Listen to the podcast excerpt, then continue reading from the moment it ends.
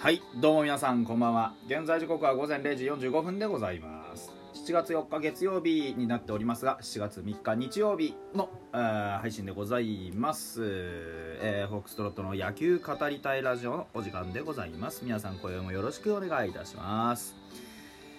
暑い。ね暑いですね。僕はですねあのー暑いのが苦手ではないんですけど寝てる時にねやっぱ暑いとあの睡眠の質が落ちるじゃないですか。寝てる時は軽く寒いぐらいがちょうどいいんですよね僕。で昨日僕はあのツイッターにもあげたんですけどうちのね父の日うちの父の父の日ですね。をあの僕すっぽかしてあの東京だの大阪だのと飛び回ってたんであの昨日ね山崎をね持ってウイスキーのね山崎を持ってちょっと酒飲もうぜっつって、えー美味しいお酒をサーブしてですね、えー多少お話をしてこう一泊したんですよね実家に。暑くてさ。もうねあ札幌もいい時期に入ってきて結構暑かったんですよ。今日の試合見ても選手みんな結構汗かいてたでしょ。もうね今日の時点で30ちょいぐらい気温上がっててで解説のねガウラの解説の金石さんなんかがねあのいや札幌は涼しいとか言ってましたけどまあ湿度はそんなに高くないんですけどまあ言ってね決して涼しかねえぞというところでございましてね。あの東京とか大阪に行ってる間はね、あのそこの暑さでうわー暑いとか言ってましたけどこっち帰ってきてまでまた暑いともうなんかあの頭がぼんやりしてきちゃってね。うん選手たちも大変だったと思うんですよ。まあ、札幌ドームはねそこそこ空調の効くドームなんでね、あのー蓋みたいになって隙間空いてないし風もさん、ね、大して吹かないので大丈夫だと思うんですけどいやまるで風が吹くドームがあるような言い方だななんだそれどういうこと？はい。なんですけどねあのー本当体調とかねコンディションっていった意味ではここね6月までは本当に選手のみんなも体が重そうでねあの非常に厳しいんだろうなっていう感じだったんですけどちょっと最近ねあの底を出して上向いてきたかなというような感じです。で相変わらず点は取れないです。あのヒットは出てもなかなかつながってこないというのがよくあります。でそんな中でねどうやってこう勝っていくかっていうとやっぱりピッチャーが抑えていくしかないというわけでございますよ。ただねそれができてるかって言われるとそういうわけではないというところです。あの大事なことはねあの色を出すことだと僕は以前も言っていたんですけれどもね。あの自分の色ですよやっぱり。自分の投球のいいところっていうのをもう少しこうはっきりとね押し出していくようなところが僕はファイターズの選手たちみんなに必要なことだと思っています。あのそれができて初めてねやっぱりあの結果ってくっついてくると思う。あの結果をね得るためにいい結果を得るためにみんな投球するんですけどいい結果を得るためにいい結果を得ようとするのはファイターズらしくないんですよね。うん。ファイターズ的にはベストのポあのーていうんですかパフォーマンス。ベストのパフォーマンスをきちんと積み重ねていけばそれがベストの成績につながってくるっていうそういうあれなんですよね。でここは必ずしも同一じゃないんですよ。ベストのパフォーマンスをしたからといってベストの結果がついてくるとは限らないのが野球じゃないですか。もうこの俺の投げる165キロの速球は誰にも打たれねえ自信がある。今この指のかかりは最高だ。いけーがホームランになることだってあるじゃないですか。それって相手がいるから勝負の場だからですよね。ただそのいけの165キロズドン投げたこと自体は後悔がないと思うんですよやっぱり。あやっぱりあの最高の165キロじゃなくてそんなに調子の良くないフォークを落としとくんだったってならないじゃないですか。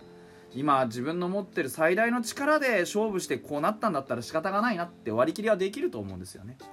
ファイターズの選手に積み重ねてほしいのはそういう打席だったりそういうピッチングなんですよ。だからそういう意味で言うと今日のあのピッチングだったりバッティングだったりって非常にこう見ててねこうもったいないなって思うことしきりだったんですよね。やっぱりあの初回のまず杉浦のねあっという間の3長打からのあ3失点っていうのも全くその通りでせっかくね、あの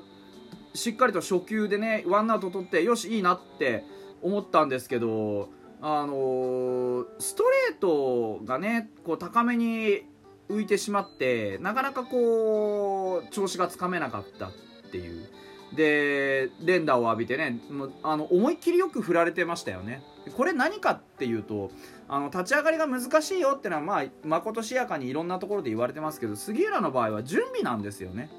うん、あのやっぱりこうそろっと入っていこうとするというか立ち上がりから全力全開で入っていますっていう杉浦敏弘ってあんまり見ないじゃないですか。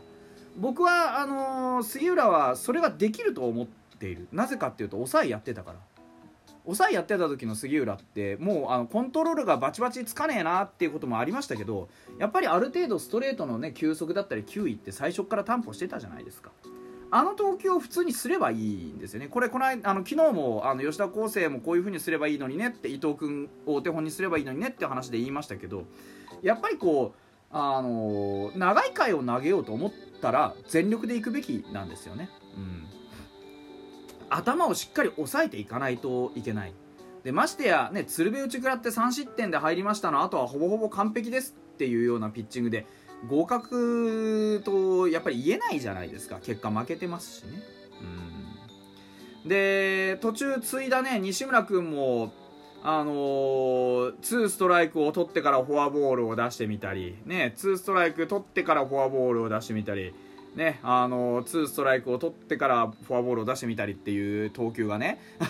大事なことなんで3回言ったんですけど本当に多い。無駄球が多い。ゾーンの中で勝負ができない。西村君0点に抑えましたけど本来やっぱり彼の持ってる球の質ですとか球威とか考えた時には絶対にもっといいところで投げれるはずなんですよ。はずなんですけどそうならないのはあの今日のピッチングみたいにねあの3ボールになってから2ストライク戻してみたりとかあの2ストライクを取ってからフォアボールを2個出してみたりとかそういうあの2個じゃないまあねそういうなんて言うんでしょうねもったいない投球というかあの無駄球余計な球が多すぎるんですよね。誘をねあの野手は野手っていうか、まあ、バッターは簡単な話なんですけどストライクゾーンの球を打つじゃないですか。ってことはストライクゾーンじゃないところは振ってもらえないって思うべきですよね。やっぱり。うん。西村君はストライクゾーンじゃないところに投げすぎる。これやっぱり改善していかないと西村君をいいところで使いづらくなってくる。なんでかっていうとボール球が増えてくるとストライクゾーンの中に入れなきゃいけなくなるからです。ストライクゾーンを使うんじゃなくてストライクゾーンじゃないといけなくなるとストライクゾーンの中に収めようっていう気持ちになるじゃないですか。だからそのそうなるとねいわゆる置きに行く球っていうのがこう生まれますし何よりも待ってるバッターからしたらボールが3つ続きましたってなったら次はストライク取りに来るだろうなって心構えでいられるじゃないですか。その時点でもう先手を取れますよね、うん、この勝負がね実は今日の系統ずっと出てたんです堀君以外。あのロドリゲスも結局ボール球から入ってねあのストライクがなかなか入らなかったりとか逆にあのストライクを取りに行こうとして安易にストレートを入れてたりとかっていろいろそういうのがあってまあロドリゲスに関してはまあまあまあ相手が吉田正尚なんでね、うん、そこまでヒット打たれた相手が吉田正尚なんでそこまで悪くはないんですけどでもロドリゲス堀というところはねともかく北山君をねまあ見れば分かるんですけどやっぱりこうボールをストライクゾーンの中に収めるってことは非常に難しくなってたじゃないですか。でまして北山君ルーキーですよ。で、ね、マウンド上で1人で一生懸命いろんなことをやってました。ここは本当にこのね1点取られ4点目を取られてしまったこの場面は僕は宇佐美はもう少し早い段階で北山君に声をかけてあげてもう少し落ち着いて間を取ってあげるべきだったと思うんですよね。ここはバッテリーのミスだったと思うんですよ。そしてフォアボールがね3つ重なってただあの相手が盗塁仕掛けてきたところをうまくね刺してランナーいなくなりました。からのフォアボールヒットフォアボールじゃないですか。あこうなる前にやっぱり北山君のメンタルを救ってあげてほしかったなっていうもったいなさもあるじゃないですか。ストライクゾーンの中で勝負してほしかったなっていうのもあるし。で後を継いだ玉井君も全然やっぱり球威が戻ってないしストライクゾーンの中で勝負ができてないし